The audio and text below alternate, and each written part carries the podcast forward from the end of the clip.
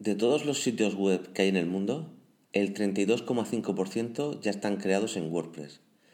Nos lo comentó Matt Mullenberg en el State of the World de 2018, la conferencia anual donde se hace un repaso de lo que ha sido este año.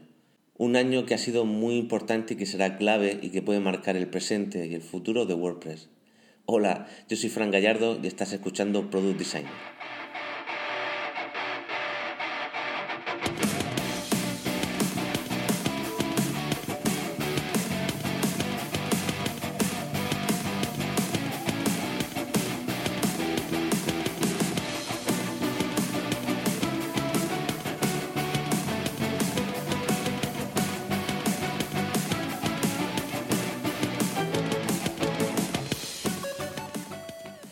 Antes de comenzar el programa de hoy, el último programa del año, por cierto, eh, déjame comentarte eh, de que ya tienes disponible en productdesigner.es eh, Product Designer Academy, que es la academia donde aprendemos a crear productos digitales, ¿vale? Donde ya tenéis contenido, tenéis píldoras y tenéis una serie de vídeos que creo que, os pueden gustar si os interesa el mundo del desarrollo y del diseño de, productos digitales. Eh, el proceso del lanzamiento de esta plataforma te lo estoy contando en mi otro podcast, que es Diario de un Producto, y que podéis encontrar tanto en, iTunes como en Spotify, como, en muchos sitios de, de alojamiento de podcast. Así que no te lo pierdas.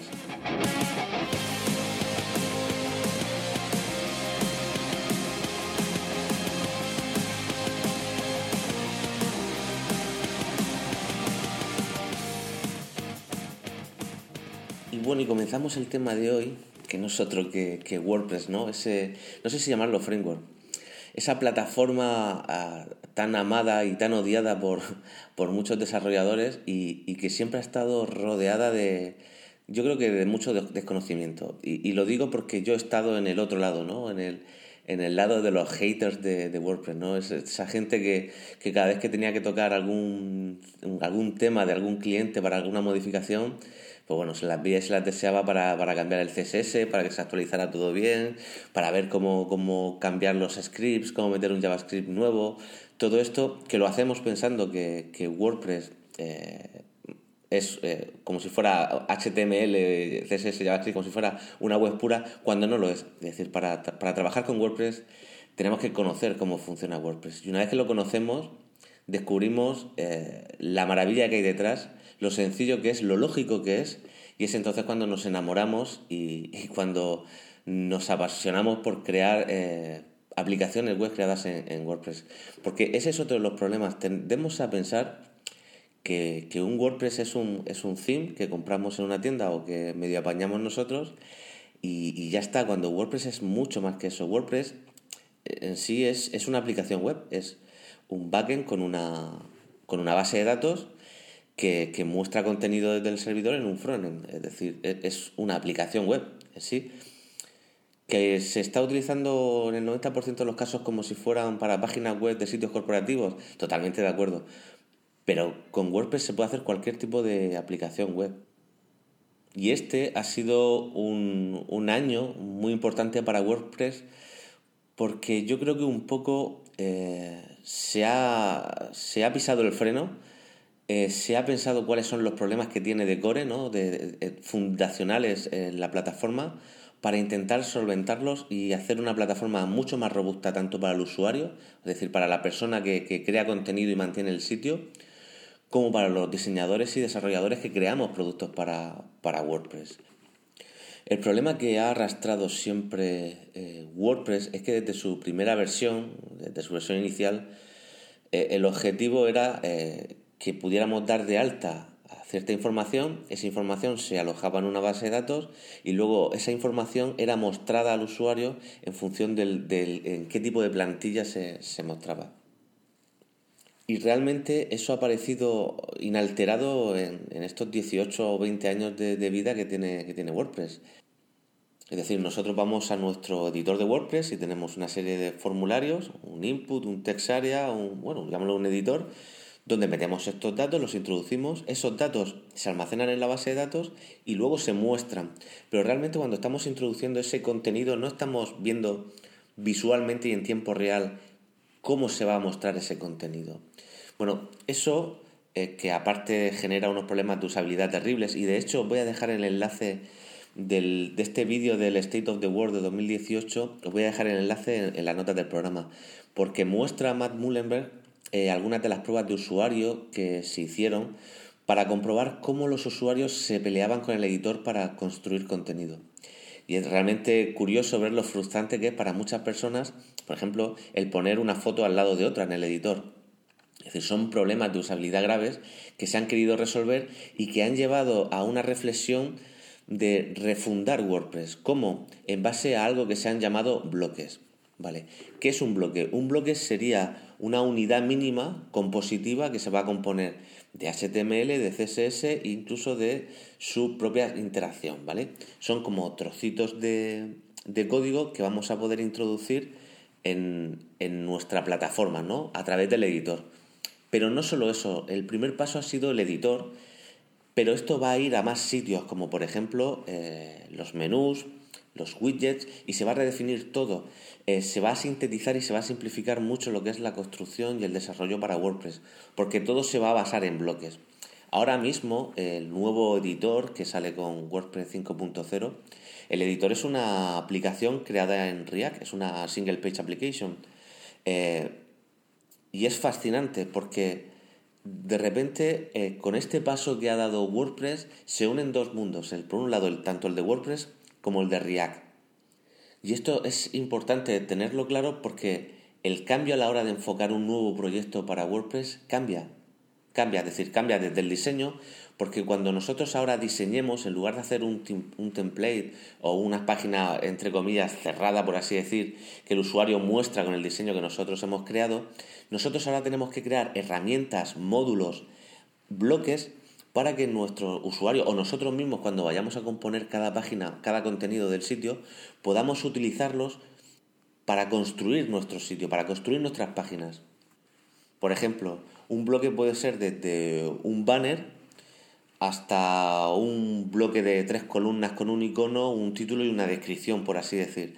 Es decir, nosotros tendremos una fase de diseño y una vez finalizada esa fase de diseño tendremos que identificar qué elementos podemos transformar en bloques, desarrollarlos, programarlos, darlos de alta en eh, registrarlos eh, desde nuestra instalación de WordPress para que el usuario desde eh, el editor, desde el nuevo editor Gutenberg, pueda utilizar esos bloques que hemos creado y pueda componer las, aplicaciones y el contenido de, cada página.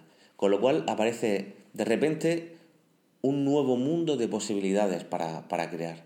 Y lo que está claro es que es un cambio de paradigma, tenemos que cambiar el chip y cuanto antes lo hagamos mejor.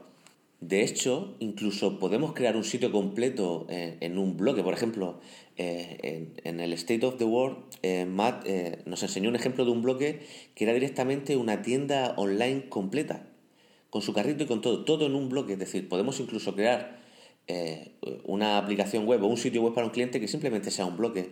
Él lo pone en, en, qué página lo quiere mostrar o en qué parte del contenido y ya lo tiene todo listo. Estamos hablando de un paso que no tiene marcha atrás y que a mí me parece fascinante. Y este es el principio del adiós de los shortcodes y de cosas que hemos ido, heredando de versiones anteriores de, WordPress que realmente han complicado mucho tanto el desarrollo como el mantenimiento del sitio. Así que si algo ha dejado claro este State of the World es que este, este Gutenberg, este cambio que supuestamente era solo para el editor, realmente es un cambio fundacional que va a afectar a todos los aspectos de, WordPress. Así que si quieres empezar a trabajar para WordPress, yo te recomiendo que empieces a, aprender a crear bloques, que empecemos a, ver eh, el diseño y la creación de, plataformas en WordPress como, si fueran componentes de React. Y al final todo esto, eh, el objetivo es poder crear eh, sitios mucho más potentes y creados por componentes pequeñitos, lo cual es genial. Las próximas acciones que se van a realizar durante este año 2019 y 2020 también van a ser incluir eh, entornos eh, colaborativos, ¿no? como si fuera un, un, Google Drive, ¿no? donde varias personas pueden editar el contenido a la vez, lo cual, pues bueno, para trabajar en equipo, pues siempre son ayudas. Luego también en cuanto a este nuevo editor que, añade Gutenberg, eh, esta aplicación de React, también eh, mejora el, a la, hora de, insertar el contenido. Es decir, tú ahora mismo en WordPress, si tú copias y pegas el contenido desde un Word o desde, desde un procesador de textos de Google Drive, pues vas a tener un problema sobre todo a la hora de la maquetación, es decir, te metes saltos de línea, eh, es horrible, ¿no? Se va a ver fatal. Pues bueno, todo esto eh, ha quedado resuelto en este nuevo editor. Eso sí, lo que no te recomiendo es que actualices todavía si tu sitio o tu aplicación web de WordPress depende de algunos plugins como ACF, porque aún no están pulidos al 100%. Eh, se está creando un bloque especial para los productos de WooCommerce, pero aún no está activado.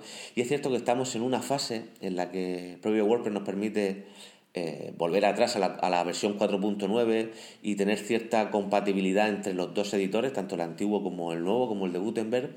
Pero sí que es cierto que esto no, no va a admitir un... O sea, esto ya no va a ir hacia atrás, sino que, que va a ir hacia adelante. Es decir, más vale que nos vayamos olvidando del antiguo editor y de la antigua forma de, de crear sitios para, para, WordPress, porque eso ahora ya en el 2018 es, es, es, ya del pasado. Entonces, este próximo año que ya viene, eh, creo que va a ser un año apasionante para, para WordPress. Yo estoy emocionado, tengo muchísimas ganas de ver lo que nos depara este año, porque lo, lo que han presentado, es decir, Gutenberg, esta primera piedra de este cambio fundacional de WordPress, creo que va a ser una plataforma eh, mucho, mucho más potente de lo, que, de lo que está siendo ahora y que lo va a hacer incluso, aunque parezca lo contrario, lo va a hacer más accesible a nuevos desarrolladores a que se enamoren de esta plataforma y a que puedan crear sus productos digitales en, en WordPress. Durante este 2019 eh, quiero que en productdesigner.es eh, quiero crear mucho contenido relacionado con, con este cambio de paradigma de WordPress tanto en diseño como en desarrollo, ¿no? En cómo plantear un proyecto. Y, todo eso lo vais a ir teniendo durante este 2019 en, en productdesigner.es.